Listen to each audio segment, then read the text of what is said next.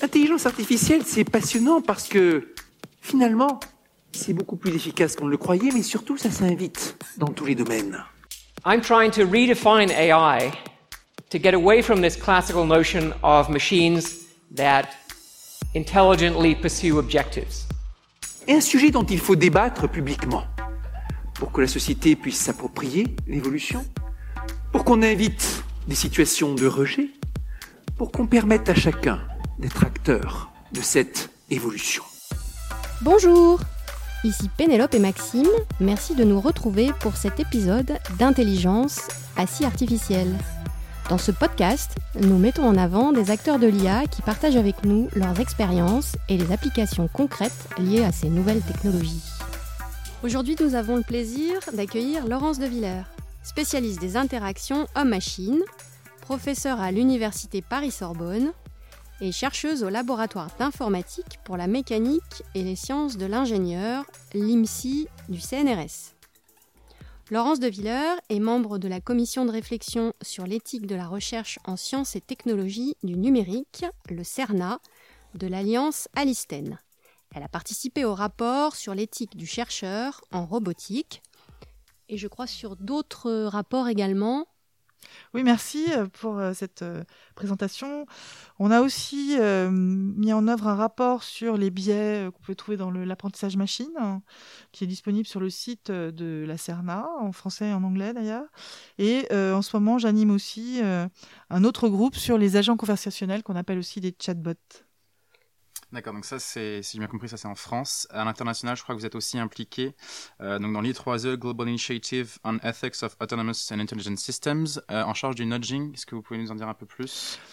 Oui, en fait, j'ai participé il y a quelques années à cette réflexion sur euh, les, euh, les recommandations qu'on pourrait donner euh, aux concepteurs de ces systèmes. Alors, I3E, qui est quand même 400 000 membres, 160 pays, hein, donc il y a une visibilité très forte, s'est lancé dans cette, dans cette belle initiative sur l'alignement des machines autonomes et intelligentes avec nos valeurs morales. En France, Raja Chatila, qui est professeur à, à l'ISIR, donc qui est en robotique, euh, à Paris, euh, Marie Pierre et Marie Curie euh, est quelqu'un qui a beaucoup œuvré en fait pour mettre en œuvre ce programme.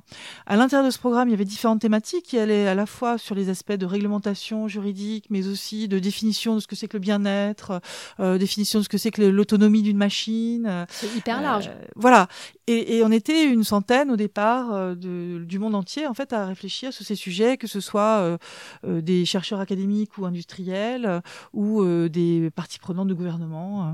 Donc c'est un, un ensemble de personnalités très intéressantes pour discuter de, de ces sujets qui sont des sujets sociétaux et très actuels. Et j'ai pris en charge, suite à un groupe qui travaillait sur l'affective computing, qui est mon domaine de recherche, c'est-à-dire en fait l'informatique émotionnelle, qui pourrait se s'expliquer en, trois grandes parties détecter les émotions par le comportement des, gens qui sont en face d'une machine, que ce soit dans la voix, euh, le comportement visuel, euh, les gestes, la posture. Donc c'est plus que l'aspect linguistique, hein, c'est pas seulement le sens des mots, c'est aussi le comportement. Euh, la deuxième grande partie technologique, c'est le fait de construire des systèmes de dialogue, d'interaction langagière, en prenant en compte non seulement les mots, mais aussi cette façon de se comporter, qui en fait est assez peu utilisé pour l'instant, mais qui est euh, à fort euh, euh, intérêt pour beaucoup de métiers, voire pour du marketing. C'est-à-dire qu'on comprend mieux finalement si la personne en face est contente, pas contente, si elle adhère ou pas à ce qu'on vient de dire, si elle a vraiment compris, quelles sont ses intentions, etc. Et la troisième grande partie technologique, c'est le fait que la machine puisse s'exprimer avec de l'affect dans la voix, par exemple, ou en souriant, ou en faisant des gestes particuliers pour faire des signes amicaux. Et là aussi, euh, il y a une forte euh, implication sur, sur les humains, parce qu'en fait, ces machines qu'on a devant nous, on va assez facilement projeter sur elles, hein, dès qu'elles sont mobiles, puis en plus si elles parlent, hein, on va projeter des capacités humaines. Donc on surcapacite beaucoup euh, les, machines. Donc dans ce groupe-là qui s'appelle euh, P7008, hein, qui travaille sur le nudging, on essaye de développer des définitions formelles et puis euh, d'essayer de comprendre dans, dans quels outils c'est déjà utilisé. Et euh, le nudging, déjà, faut le définir, hein, c'est une manipulation douce, en fait, en gros, une incitation à faire. Donc, on se sert des biais euh, qu'on peut avoir, des biais cognitifs. C'est-à-dire qu'on fait comme son voisin par paresse, euh, ou bien on réfléchit pas, on fait ça très vite, hein. on clique tout de suite sur le, sans avoir compris vraiment quelles étaient toutes en les pilote options. automatique un peu. Ouais, c'est un peu ça, voilà. On fait comme la masse, on fait parce que c'est à la mode. Enfin, pour différentes raisons, très bien décrites dans un livre qui s'appelle euh, Le Nudge, je crois, de Richard Toller et, et Sustain. Euh, Richard Toller est d'ailleurs euh, prix d'économie comportementale, euh, prix Nobel d'économie comportementale en 2017 sur ce sujet. Euh, il montre bien en fait l'im- l'impact de la, la manipulation possible, c'est-à-dire que tout est ouvert. Il n'y a pas une, une vraie manipulation serait de vous montrer qu'une partie des solutions, mais là on vous montre tout, sauf qu'il y en a une qui est vraiment sous le nez où on sait très bien que Vous les gens vont aller dans ce sens-là. Alors on est nudgé sans arrêt en fait. Maintenant, ce que je dis et ce qu'on disait dans ce groupe de I3E, c'est que euh, que les machines puissent comprendre nos comportements euh, et qu'elles aient des stratégies de ce type-là va amplifier en fait ces manipulations. De la même façon qu'on sait très bien qu'en IA, euh, le fait de nourrir les machines de données font qu'on reprend les données existantes euh, dans la société et que très souvent elles sont biaisées. Hein, On va donc renforcer les stéréotypes de genre, euh, euh, de situation. Et ben là, on va renforcer euh, des euh, stéréotypes de manipulation. Alors, on, l'a compris, euh, vous êtes une passionnée d'intelligence artificielle. Comment est-ce que vous en êtes euh, venu à, travailler dans ce domaine-là? Qu'est- Qu'est-ce qui vous a attiré sans, sans remonter à la préhistoire, à la petite enfance et à quoi vous jouiez sur votre ordinateur? Mais est-ce que vous pouvez nous dire un petit peu ce qui vous a euh, passionné, en tout cas, dans ce, domaine? J'ai toujours été passionnée par euh, le langage, hein, la force du langage, et notamment lorsque on manipule le langage avec euh, charisme et puis en, jouant sur les intonations, euh, la prosodie, la musique de la voix.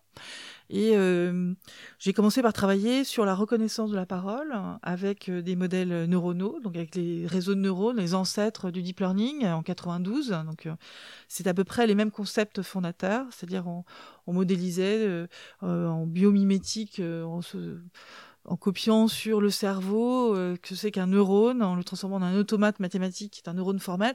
Tous, tous ces euh, concepts datent des années 40. Hein, c'est Ah oui, quand même L'origine de l'intelligence artificielle, c'est les années 50. Euh, le premier chatbot, euh, il est fait par Joseph Weizenbaum en euh, euh, 66 et il s'appelle Elisa. Et déjà à l'époque, ce chatbot qui répond juste euh, quand on tape au clavier, il vous a donné une réponse.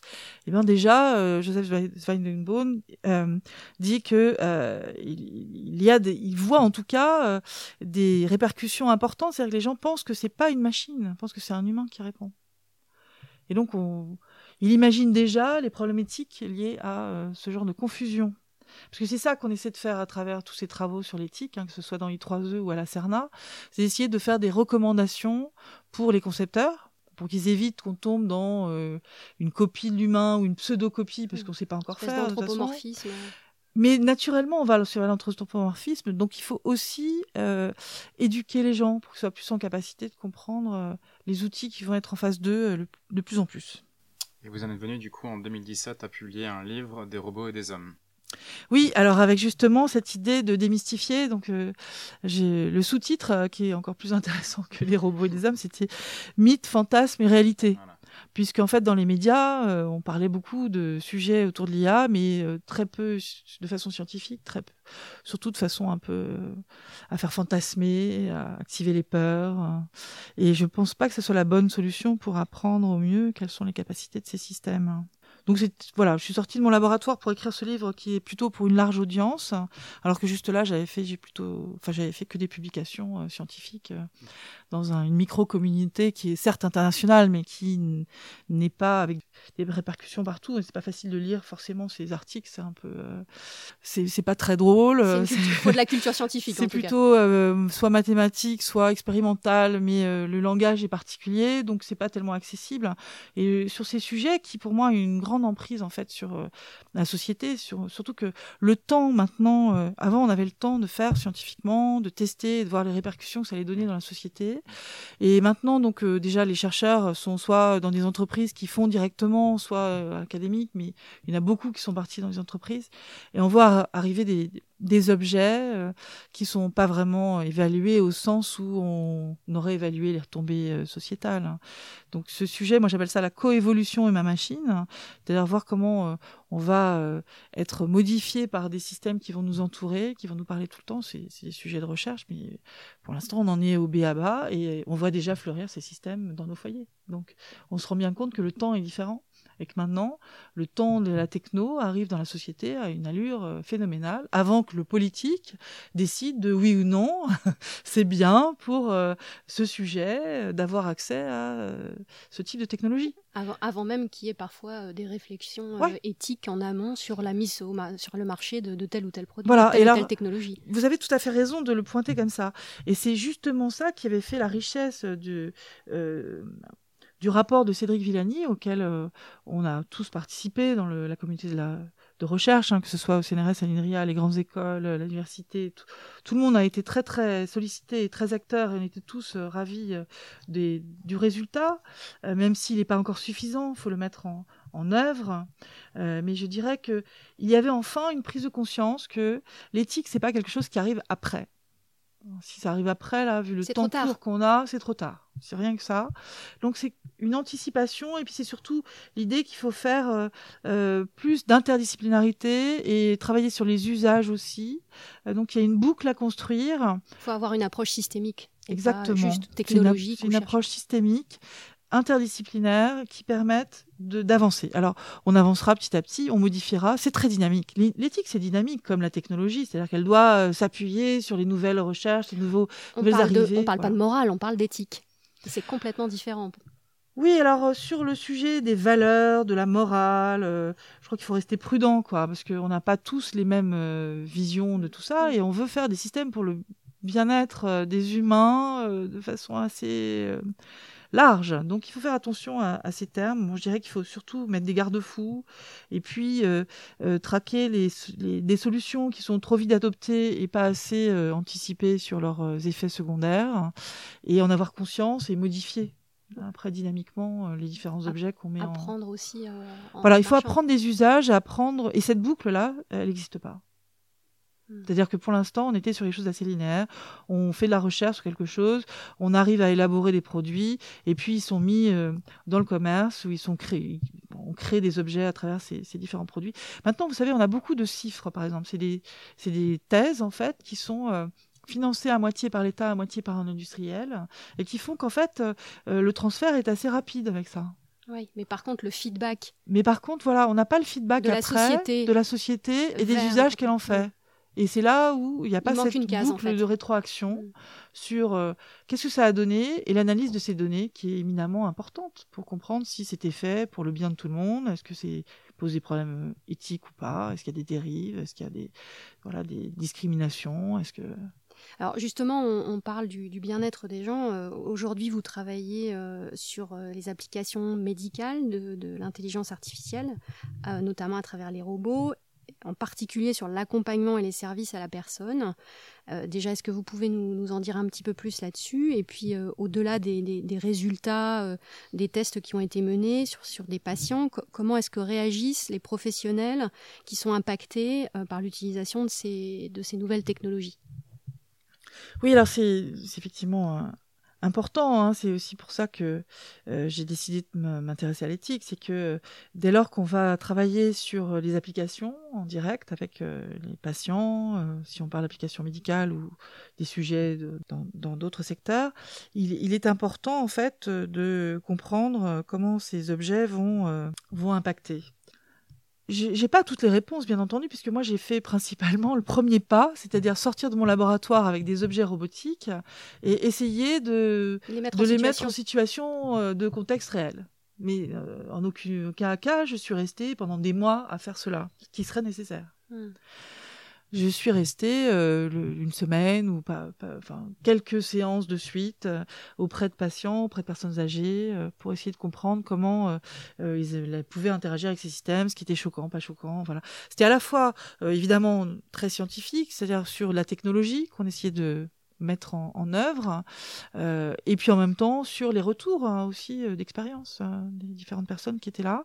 Alors, ce que je peux dire à mon niveau d'expérience, c'est que les robots font peur parce qu'on les connaît pas déjà. Donc quand on présente même à des gens très âgés ces machines, plusieurs semaines de suite, on avait été par exemple au Living Lab de l'hôpital Broca avec euh, euh, le gérontologue euh, Anne-Sophie Rigaud, qui est un professeur que j'aime beaucoup parce qu'elle est justement très ouverte aussi à ces expériences et elle comprend aussi qu'il faut mettre en œuvre cette boucle avec des patients. Eh bien, on se rend compte que ben, au fur et à mesure des séances, les personnes étaient plus réceptives. hein. Donc il y avait moins ce, ce coup près qui est c'est l'inconnu, donc j'en veux pas, ça me fait peur, ça va venir me de prendre mes données, euh, être dans mon intimité, etc. Donc je crois qu'il y a, il y a un gros travail euh, de d'émancipation. On, parle d'empowerment en, Oui. en anglais, c'est-à-dire en fait euh, le fait que les même les scientifiques ou les concepteurs de ces objets travaillent sur euh, le ressenti que les gens ont en face et comment on peut les amener à mieux comprendre ce que fait vraiment la machine. Alors ça, c'est du côté du, du patient, entre guillemets. Et du concepteur aussi. Et- Parce que la machine peut être euh, soit euh, vous vous mentir et dire euh, je suis Sophia, un robot qui comprend les humains, hein, comme le robot Sophia de Hanson Robotics, ou elle pourrait dire aussi je suis Alexa Amazon, le l'agent privé 007 de la société machin, qui me la pose en machine. Donc déjà ce bluff qui est de dire c'est un prénom et derrière elle a une personnalité féminine, une imagination et la personnalisation euh, comme des humains de ces objets, est-ce que c'est vraiment nécessaire? Dans tous les cas, non. Alors pourquoi on le fait? Parce que derrière, ça embarque les gens dans une espèce de relation euh, pseudo-affective avec des objets. Or, on n'a pas élaboré suffisamment sur l'interaction qu'on va avoir avec ces nouvelles euh, machines. On, on joue aux apprentis sorciers en faisant ça.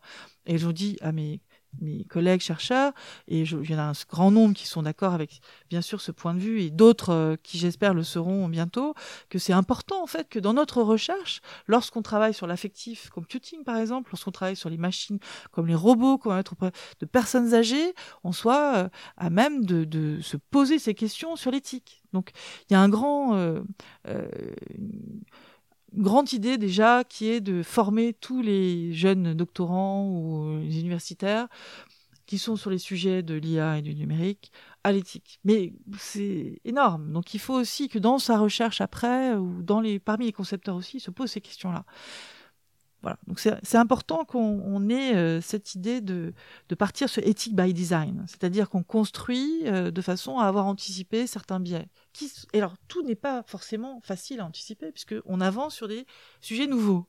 Donc c'est pour ça qu'il faut cette boucle d'usage qui permet de vérifier comment ça se passe et de réinsuffler après peut-être d'autres modules ou d'arrêter certaines choses. Voilà. C'est donc avoir une stratégie très dynamique, très agile et j'en vois pas encore euh, beaucoup euh, le succès. Sachant que pour l'instant, euh, ceux qui paraissent le plus en avant sur l'éthique, alors que les académiques le sont depuis très longtemps, euh, Comets ainsi que le CNRS, le Comets c'était euh, donc le comité d'éthique du CNRS et à l'INRIA il y avait la même chose, parlent de ces sujets depuis mais 20 ans. Hein, on les écoutait pas, on les met pas forcément en avant. On met pas en avant que derrière il y a une foule de gens qui travaillent, commencent à travailler sur ces sujets. On préfère dire que les Gafa, les Google, euh, euh, Apple, Facebook, euh, Microsoft, si je, font des choses sur l'éthique. Alors certes, ils veulent investir un peu sur ces domaines-là parce qu'ils ont bien compris que ce sont des domaines importants, vitrines. Mais je dis que c'est tout, tout secteur s'intéressant à l'IA doit investir sur l'éthique. Oui, doit essayer de comprendre. Mais en attendant, il faut des comités extérieurs qui puissent juger. Sinon, c'est pas déontologique. On peut pas faire et se juger soi-même. on n'a jamais vu ça. Donc, il faut des comités, un comité d'éthique du numérique national. Sur l'Europe, il y aura des choses de montée. Sur I3E, il y a des choses de montée. Mais il en faudrait un national qui soit pas imbriqué dans la CCNE, c'est-à-dire dans le comité de bioéthique. C'est-à-dire que pour l'instant, on a mis un strapontin sur l'IA euh, en lien avec la santé, ce qui me semble pas une bonne idée, euh, parce que ça touche d'autres domaines. hein. Ça touche l'énergie, l'éducation euh, Mm. et, et d'autres domaines très importants, l'écologie. Enfin voilà. Donc il est, nécessaire d'avoir ce comité et d'avoir aussi un observatoire des usages qui permettent de faire remonter des vrais sujets scientifiques, des sujets pour lesquels on a besoin de chercheurs, qui soient dans l'industrie ou euh, académiques, privés, publics, peu importe. Mais en tout cas, il est important que pour nous aussi, hein, pour l'Europe, on soit fort sur ces domaines-là. Alors j'entends que nos collègues euh, anglais euh, s'y intéressent vraiment. Donc, ils ont des Alan Turing Institute, ils ont des instituts du futur. J'ai pas de jugement sur ce qu'ils font dans ces instituts. Je dis juste qu'ils ont cette idée qu'il faut monter des instituts sur l'anticipation. Il y a une volonté. Il y a une volonté. Et que en France, bah, on est toujours en train d'attendre. On sait qu'on va monter les trois IA, qui sont euh, ces euh, regroupements euh, de forces autour de l'IA, parce qu'il y a pas mal de chercheurs. Il y a énormément de forces en France, mais ils étaient un peu disséminés à travers les laboratoires. Donc, on essaie de regrouper sur des thématiques ces différentes forces pour en faire au moins cinq grands centres sur toute la France. Mais il est nécessaire aussi d'avoir un observatoire des usages qui soit aussi avec des scientifiques et qui permettent de travailler entre cette boucle de retombées sociétales et économiques et euh, les euh, différentes visions et sujets de recherche qu'il est important d'avoir sur le terrain. Et si on, on en revient donc euh, au sujet plutôt de, de, de médical, de la médecine, oui. de la médecine et, et du Alors, lien à la- oui. à l'accompagnement à, la personne, du coup il y a, il y a une espèce de, de triangulation en fait. hein. Oui, c'est ce que j'avais commencé à, à vous, à vous dire. Oui, Euh, si je reviens maintenant à un domaine beaucoup plus précis, qui était celui de mes recherches sur les les, les scénarios où il y a de l'affectif et où on essaie d'accompagner euh, des personnes âgées, par exemple pour boire un verre d'eau, euh, euh, la machine négocie quand la personne ne veut pas le prendre ou des choses comme ça. Euh, et ben, il est important euh, donc non seulement de d'expliquer ce que fait la machine, mais aussi de travailler sur une triangulaire, comme on, on l'avait dit, c'est-à-dire que c'est pas une relation d'une personne à une personne. La machine n'est pas une personne. Donc c'est une relation entre un patient, un objet qui est capable de lui répondre, et le personnel soignant, voire la famille, qui peut être aussi interactant dans cette euh, dans cette histoire. La machine nous permet en fait de faire beaucoup de choses. On peut l'utiliser comme un médium, c'est-à-dire qu'on peut parler à travers, mais on peut aussi lui donner une espèce de personnalité particulière. Il faut juste se rendre compte que c'est l'humain derrière qui le fait. C'est pas l'autonomie de la machine, c'est pas la super intelligence de la machine. C'est faux tout ça. La machine, elle a pas. euh, Elle a le rôle qu'on va bien vouloir lui donner. Exactement. Et même si elle est capable d'une certaine créativité, c'est une créativité laborieuse qui en aucun cas lui donne une conscience, ni des émotions, ni des sentiments, ni, euh, du- ni plaisir, ni déplaisir, ni intention.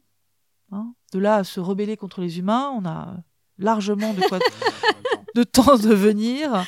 Mais euh, comme on n'est pas assez précis sur ces sujets-là, que à chaque fois on dit oui, en, voilà, en chercheur, faut toujours douter, peut-être un jour, ce serait possible que.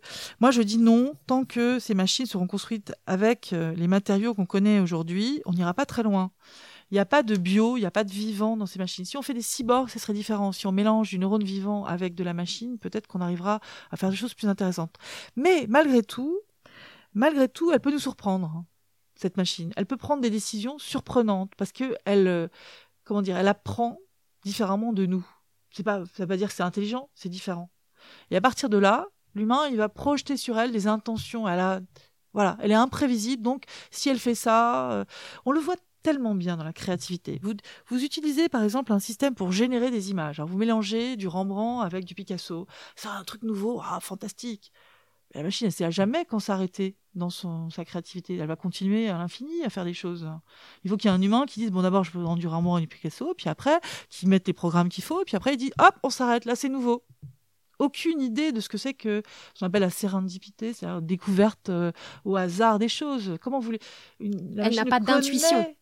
Que le passé, évidemment, aucun, intu- aucune intuition. Alors pour finir sur ce qu'elle n'a pas, euh, j'aime bien parler de Spinoza et de dire qu'elle n'a pas euh, le conatus décrit par Spinoza, qui est une espèce d'équilibre de matière et d'appétit de vie. Voilà, pas ça. Il n'y a rien qui pousse à rester intègre. Et pour aller au-delà, j'aurais envie aussi, pour euh, démystifier le côté machine, puisque c'était ça l'objectif de mon livre, hein, par exemple, ce serait bien qu'on fasse des robots démontables. On puisse les, en- les démonter en plusieurs pièces et les remonter. Ce qui détruit l'idée de, finalement, d'équilibre global. Or, c'est pas le cas. Même mon portable, il n'est pas démontable pour l'instant. Parce que ça, c'est un souhait du constructeur. Parce que c'est beaucoup plus intéressant, commercialement parlant, de faire des objets non réparables. Mais il me semble que dans l'objectif aussi écologique dans lequel on vit maintenant, il sera important de se poser ces questions-là aussi. Ne faut-il pas réparer, savoir réparer, d'où démonter, d'où démystifier cette machine qui n'est pas une personne? une meilleure compréhension. D'accord grâce à l'IA, je me doute qu'on va avoir de nouveaux métiers puisqu'on a travaillé, on l'a vu par exemple avec le cas euh, de l'EHPAD, euh, des hôpitaux, euh, travailler avec le patient, mais également le tiers. Ces tiers-là, est-ce qu'ils sont déjà prêts pour travailler avec les machines du futur proche ou pas du tout? En fait, c'est le même problème que tous les métiers. Hein. Est-ce que le médecin est prêt à travailler avec euh, une machine qui fait une détection de cancer? Est-ce que euh, euh, l'infirmière est prête à travailler avec une machine qui va faire certaines tâches? Non. Pour l'instant, il y a cette complémentarité à bien trouver entre ce que sait faire la machine, ce qui est très différent de nous. Elle est meilleure que nous sur beaucoup de choses. Par exemple, elle entend mieux que moi. Elle entend les infrasons, les ultrasons. moi, je les entends pas. Elle voit mieux que moi, elle voit des détails là dans les vidéos que moi je vois pas avec mon œil humain. Et en plus, elle apprend différemment. Même si j'ai dit c'est biomimétique, on a essayé, c'est tellement loin de la réalité qu'elle apprend différemment. Elle fait des erreurs très différentes. Et en plus, c'est tout est distribué, donc c'est très opaque. Donc il faut qu'on encadre ces machines par euh, ce qu'on appelle des benchmarks, c'est-à-dire des jeux d'essai pour vérifier qu'elle se comporte toujours de la même façon. Si elle est capable d'apprendre toute seule de son environnement, qu'il y a une certaine liberté d'apprentissage qu'a donné un concepteur, eh ben on va vérifier si elle est toujours dans les rails, si elle, répond toujours de la même façon à certaines euh, à certains tests. Tout ça, c'est à construire. Hein. Et donc, les infirmières, les aides-soignantes, par exemple, si on parle de l'accompagnement des personnes âgées dans des EHPAD ou à l'hôpital, auront certainement à gagner à l'utilisation de ces machines. Moi, j'en ai vu d'utiliser, par exemple, les mêmes Paro, ce phoque en plus là, qui réagit juste euh, à la voix et au toucher, euh, et un peu à l'intention de la voix, qui est un robot euh, animal, quoi. Bébé, phoque, personne n'a jamais vu ça. Bébé phoque, oui. Du coup, il n'y avait pas d'implicite, on cherchait pas une ressemblance avec quoi que ce soit. Il n'y avait pas d'anthropomorphisme là.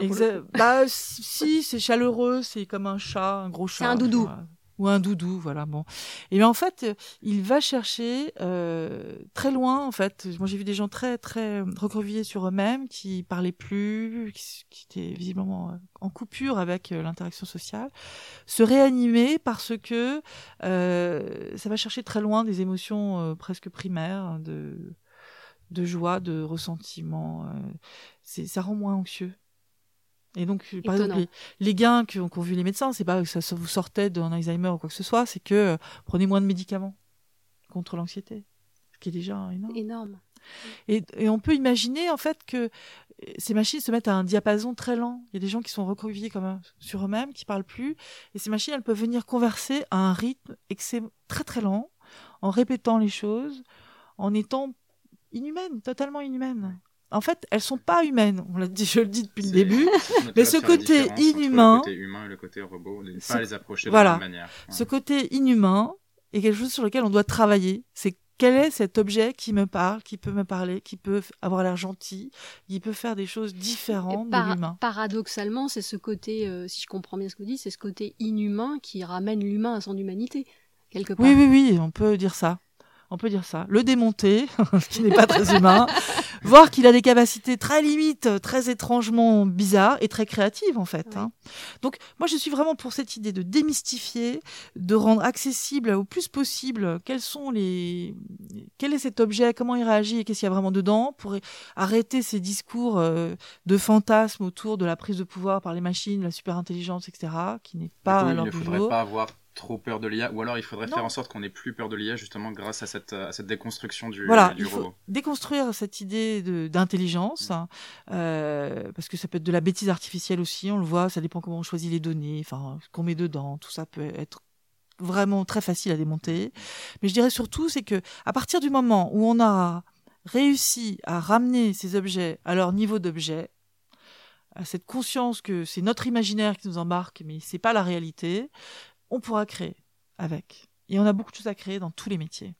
Et effectivement, on va créer des nouveaux métiers autour de ces objets qui peuvent être entraîneur de ces machines, donc je les nourris avec des données, vérificateur de ce que j'ai fait comme entraînement, créer des benchmarks, comme je disais, des tests d'essai, euh, euh, éthicien, voilà, c'est un métier qui aura de l'avenir. Euh, on, peut, on peut imaginer énormément de choses dans la complémentarité avec les humains, si c'est de la cobotique, c'est-à-dire qu'il y des gestes qui sont partagés avec l'humain. Donc moi, je travaille pas en robotique directement, je travaille sur l'aspect raisonnement qu'on pourra embarquer dans les robots avec de l'intelligence artificielle, perceptive. C'est la perception, le raisonnement et le langage. Mais bon, il y a beaucoup de collègues qui travaillent sur la marche, sur l'appréhension d'objets, euh, et donc on essaie d'intégrer les deux. Et effectivement, un robot, il a pas besoin d'avoir une tête qui a un cerveau. Il peut avoir son cerveau au bout de la main, dans le coude, partout, quoi. Donc déjà, on se rend bien compte que c'est très différent. En plus, il est en réseau. Donc quand on a l'impression de parler à une unité, en fait, il n'y a rien dedans. C'est qu'une coquille vide qui reçoit les informations du serveur. Donc c'est dans le cloud, dans les nuages, tout ça.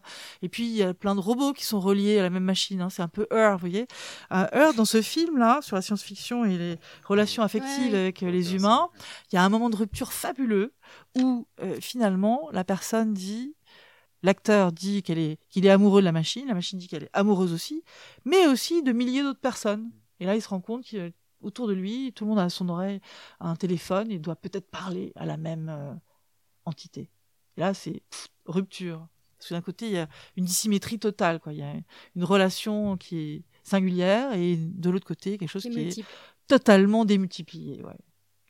Et donc c'est important de comprendre ça aussi. Quand vous aurez un robot chez vous, il y aura X robots comme ça. Certes, il aura vos données, donc il viendra un peu euh, il sera un peu différent parce qu'on l'aura euh, modifié par les données qu'on va apporter ou peut-être des différents changements, euh, si on veut des couleurs différentes, des trucs, des machins, on, l'aura personnalisé. Mais pour autant, ce n'est rien qu'une projection de ce qu'on veut sur la machine. C'est un miroir de nous-mêmes, ce truc-là. Il n'y a pas d'intention. Et justement, euh, alors on l'a un petit peu évoqué tout à l'heure en termes d'éthique de, de, et de, de garde-fous. Selon vous, qu'est-ce que qu'est-ce qui, au-delà du fait de ne pas avoir peur de l'IA, parce que c'est quelque chose de, qui n'est qui n'est pas humaine, quels sont les, garde-fous que la société pourrait mettre en place collectivement euh, pour euh, éviter les dérives? Écoutez, moi je, je vois poindre là euh, en Asie, dans différents pays, au Japon notamment où je vais je vais encore je, vais souvent et je vais encore aller bientôt, euh, des, des, objets qui, qui envahissent euh, vraiment l'intimité, comme euh, Getbox, c'est une espèce de de ah oui, la petite d'hologramme là, la petite nana là, ouais, voilà, qui a un compagnon. Alors donc le remplacement de la femme quasiment. Hein, à la, ah bah là c'est officiel, hein, vu son look. on retrouve en plus voilà ce côté de personnalisation qui fait qu'en fait on projette l'image qu'on aimerait avoir. Voilà, donc il y a ça. Après, il y a sur Instagram, les enfants parlent avec euh, des agents euh, influenceurs qui sont virtuels aussi, hein, leaks, Makela, ou il y en a d'autres, euh, qui viennent vous donner des conseils politiques, des conseils vestimentaires, des conseils de vie, des grandes idées, ils adhèrent à des mouvements, enfin bref. Donc ce leurre entre ce qui est vivant et ce qui n'est pas vivant peut nous embarquer à vivre avec beaucoup de choses inanimées qui auront aucune construction sociale. Vide sidéral c'est pas les machines qui vont se rebeller, c'est nous qui allons perdre notre temps avec des machines, en gros. Donc, bon, les jeux, c'est bien, les jeux vidéo, tout ça, tous les jeunes jouent, euh, peut-être vous jouez aussi, j'en sais rien, mais enfin, bon, il faut juste trouver la limite. Au Japon, j'ai l'impression qu'ils ont été un peu loin déjà, parce que, euh, voilà, il y a des comportements euh, d'addiction fortes, dépendance à ces jeux. Hein. Donc ça, c'est des choses qu'on devrait, sur lesquelles il faut mettre des garde-fous, par exemple. Donc c'est pour ça que je parlais d'observatoire. Alors, pour moi, il faut d'abord éduquer. Donc, le plus possible sur les différents concepts, les risques et les bénéfices. il y a les deux, voilà. Est-ce que ça veut dire euh, aussi euh, déjà en, parler euh, concrètement à l'école, quoi? Oui, oui, éduquer, c'est pour les adultes et pour les enfants, bien sûr. Hein. Mais on peut commencer à faire des petits robots. D'ailleurs, à, la maternelle, hein, pour faire, je sais pas moi, des, tâches répétitives, comprendre ce que c'est qu'un algorithme, on peut faire comprendre très facilement à un enfant à la maternelle ce que c'est. Hein. Mais et d'ailleurs, ça mettrait plus à égalité les petits garçons et les petites filles. Certainement. Donc, éduquer. Ensuite, il faut trouver euh, des garde-fous éthiques et se demander si c'est des valeurs qu'on veut porter ou pas, comment on veut les porter, est-ce que tout le monde les partage, euh, le plus, que le plus grand nombre veuille les partager.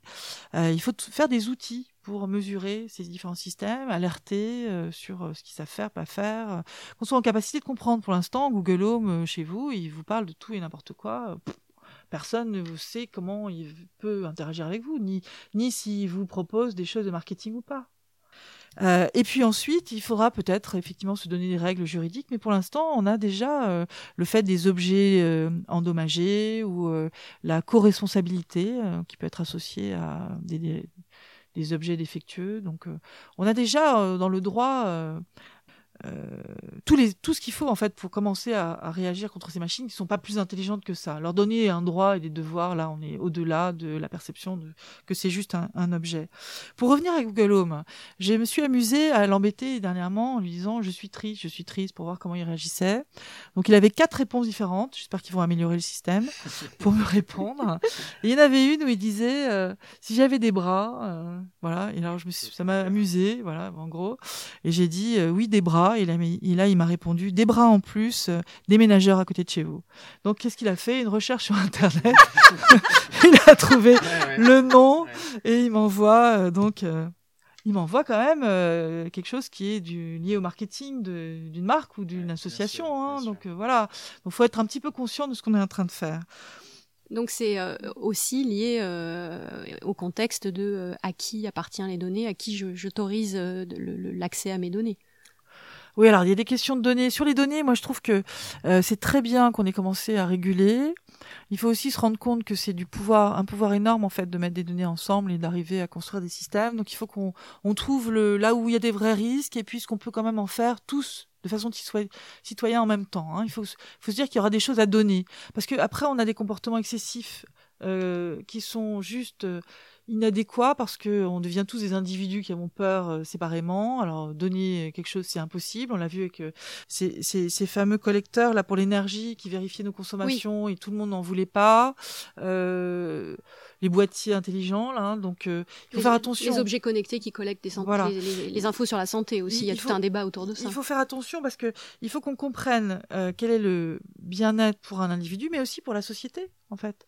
Et donc, euh, je sais pas, je prends toujours le- l'exemple des assurances, mais c'est enfin, c'est quand même un collectif euh, qui donne pour que euh, on n'ait pas à juger qu'un tel sera toujours mauvais ou qu'il a telle ou telle prétention à être plus plus souvent euh, de à avoir un accident. Donc, euh, il faut trouver, il faut garder ce niveau de solidarité. Donc ce niveau de solidarité, il n'est pas si simple à, à trouver avec ces nouveaux objets qui, vont, qui répondent plutôt sur l'individu. Donc le niveau intermédiaire euh, par, euh, je sais pas moi, dans la société, il, il doit être régulé par les gouvernements là. Il y a l'intérêt de l'individu, l'intérêt collectif, Ouais. évidemment, et puis après l'intérêt économique. Alors l'intérêt économique, justement, on est en train de jouer dans la avec euh, des grandes forces maintenant, euh, Amérique, euh, Asie, euh, et si on veut se démarquer, je pense que l'éthique, ça peut être un, un vrai euh, un, un- un vrai point en plus. Euh, L'éthique, c'est pas anti-économique, c'est c'est juste un- une façon plus agile. Non, mais par contre, c'est politique. Et par contre, c'est politique, oui. Et bon, euh, c'est c'est- voilà, c'est important de, de travailler là-dessus. Je crois que nos, nos politiques l'ont compris aussi, hein, de toute façon. Mais c'est c'est c'est pas évident, mais je pense qu'on sera gagnant dès lors qu'on arrivera à monter euh, des, des systèmes qui sont à valeur ajoutée, pour lesquels euh, les consommateurs ont plus confiance. On peut gagner là-dessus. Vous avez dit que vous aviez donc du coup euh, Google Home chez vous. Euh, Ouais. Est-ce que vous avez d'autres pe- petits robots, euh, soit chez vous, soit au labo, que vous aimez peut-être aussi torturer, voire les pousser un petit peu les limites À quel point est-ce qu'ils améliorent les algorithmes au quotidien? Bon alors j'ai Sans pour autant les torturer. J'ai pas. Alors d- déjà Google Home et Alexa Amazon, j'ai les deux. Euh, c'est des chatbots, c'est-à-dire qu'ils sont pas incarnés. Bon, ils sont incarnés Hmm. Oui, par une enceinte, mais ils sont effet. pas euh, un mobile. euh, Mm. Un robot, ça doit bouger. Donc soit le bras, soit la tête, quelque chose, mais cela ne bouge pas. Donc on n'appelle pas ça des robots. On appelle ça plutôt des bots. Et comme ils parlent, on parle de chatbot, robot bavard. En- Mais c'est vrai que l'ambiguïté. euh. Après, euh, ils sont euh, donc eux, je, je m'amuse à les tester. Voilà. Bon, pour l'instant, ils savent surtout où j'habite. Et puis répondre à certaines questions. Bon, c'est important de savoir comment les données de la vie privée sont prises en compte quand même. Donc en général, je demande aux personnes qui m'écouteraient dans un amphi ou quand je présente quelque chose autour de mon livre, là, des robots et des hommes, je dis voilà qui a euh, Google Home, qui a Alexa Amazon, et puis il y a quelques doigts qui se lèvent, et je leur demande vous savez que ça vous enregistre tout le temps? Et là, les gens se disent ah bah oui. Est-ce que vous l'éteignez? Ah non. Personne n'éteint ces machines. Donc c'est quand même un vrai sujet. Mm. C'est-à-dire on-off, quoi. On va s'accorder des objets qui autour de nous euh, nous surveillent quelque part, hein, parce que ça revient à ça aussi. Mais on finit par les oublier. En fait. Et on finit par les oublier. Et par euh, juste euh, facilité, par paresse, par je ne sais quoi, on les débranche pas. Donc, tout, je pense que c'est important de travailler sur l'énergie dépensée dans les foyers, par exemple, au niveau écologique, et de dire que tous ces objets-là, ils doivent être débranchés. Il faut les brancher si nécessaire, dans certains cas, et pas tout le temps. Et arrêtons les gadgets euh, inutiles qui polluent la planète aussi. hein. On peut s'attacher à n'importe quoi, vous savez. Alors, on a vu, par exemple, dans les robots aspirateurs. Moi, j'ai pas de robot aspirateur. je J'allais vous dire. poser la question. J'en ai pas, mais euh, voilà, j'ai eu un courrier des lecteurs, j'en- je parle tout le temps, mais qui m'a un peu euh, alerté quand même sur ce besoin de, de, de parler de façon plus vulgarisée ou plus plus claire, quoi, de quelles sont les capacités de ces machines qu'on dit autonomes. C'est l'autonomie, ça, c'est plein tellement de choses différentes. On peut être autonome parce que, euh, comme un robot aspirateur, on va se recharger sur une base, c'est-à-dire qu'on a besoin de personne pour euh, reprendre de l'énergie. C'est ça l'autonomie de ce- cette chose, c'est tout. On a une certaine autonomie parce qu'on dit qu'on peut apprendre tout seul. D'accord? Mais apprendre quoi? Hein, On peut apprendre des trucs très très bas niveau ou très très conceptuels. Ça, c'est encore euh, énormément euh, à différencier. La conscience, c'est pareil. Qu'est-ce que c'est que la conscience? Un robot peut avoir conscience de lui-même juste parce que il sait quelle taille il fait physiquement. Par On exemple, l'aspirateur qui va pas se cogner dans, dans l'armoire parce que euh, il sait Ouais. qu'elle est à telle, à il telle sait qu'elle est à distance. telle distance et il sait qu'il prend telle. c'est une première conscience de soi, mais non, c'est pas que ça la conscience. C'est tellement d'autres choses. Donc, les mots qu'on utilise sont souvent euh, des pièges parce que ils, ils sont implicitement associés à d'autres capacités humaines hein, parce que les gens connaissent pas euh, euh, les tout, tout un- tous les citoyens ne connaissent pas comment sont fabriqués ces différents systèmes. Et là, je pense qu'il est urgent de rétablir le, le niveau réel de Alors, langage. Il y en a qui s'étaient attachés à leur robot aspirateur, dites-nous. Oui, alors euh, on a pu voir euh, effectivement entre eux euh, la personne qui disait bon que pense-t-il quand il s'arrête du- au milieu du salon, ce qui est une chose as- assez étonnante. Il y a aussi des gens qui, se, qui les ramènent quand ils sont euh, un peu défectueux et ils disent voilà je veux le même hein, parce qu'il connaît ma maison. Donc euh, C'est joli. joli. Après, il y avait les robots des mineurs euh, qu'utilisaient les, les militaires qui étaient des drones terrestres. L'idée est intéressante parce que ils s'attachent à ces machines parce qu'elles sautent sur des mines, donc elles sont très utiles, hein, elles sauvent des vies. Et du coup, il y a une espèce de projection euh, voilà, affective et on leur donne des médailles de guerre et on les enterre et on veut les réparer aussi. Enfin, donc, c'est compréhensible. De toute façon, nous sommes des, des animaux euh, sociaux euh, et nous avons un besoin étonnant des autres pour vivre, pour nous construire et pour améliorer tout ce qui est autour de nous. Et, et ces objets qui sont autour de nous, ils vont rentrer dans cette euh, dans ce cycle. Dès lors qu'ils quittent l'usine, ces robots, chatbots, etc., qu'ils arrivent chez vous, qu'ils interagissent avec vous, ils deviennent une entité dans l'environnement sur lequel il faut compter. Il faut comprendre comment ça va modifier les relations entre les gens. Euh, mettre des garde-fous si ça va trop loin, trop de dépendance, on préfère ces machines à des humains, euh, les personnes âgées préfèrent ça, ils sont isolés, enfin, il y a énormément de sujets sur lesquels il est nécessaire de surveiller. Et vous allez demander, est-ce que j'ai d'autres robots? J'en ai trois autres, mais au laboratoire, parce que là, on, on les utilise pour mettre des logiciels, euh, jouer des logiciels à travers ces robots pour détecter les émotions ou faire des interactions de jeu avec euh, ces machines. Et le prochain grand sujet, c'est la manipulation des robots, du robot euh, qui va essayer de vous faire dire des choses que vous ne devriez pas dire. Et les premiers tests qu'on a faits en laboratoire montrent que c'est assez facile. C'est très intéressant. Waouh Le nudging, Voilà. voilà, par ces machines. Eh oui. Mais Merci beaucoup, Laurence de Villers. Merci, à vous. Merci beaucoup à Laurence de Villers pour son témoignage. Vous pouvez retrouver son livre Des robots et des hommes, mythes, fantasmes et réalités aux éditions Plomb, ainsi que les liens vers les sources dans la description. Merci également de nous avoir écoutés. Si vous avez aimé ce podcast, n'hésitez pas à partager, liker et bien sûr à vous abonner. À bientôt!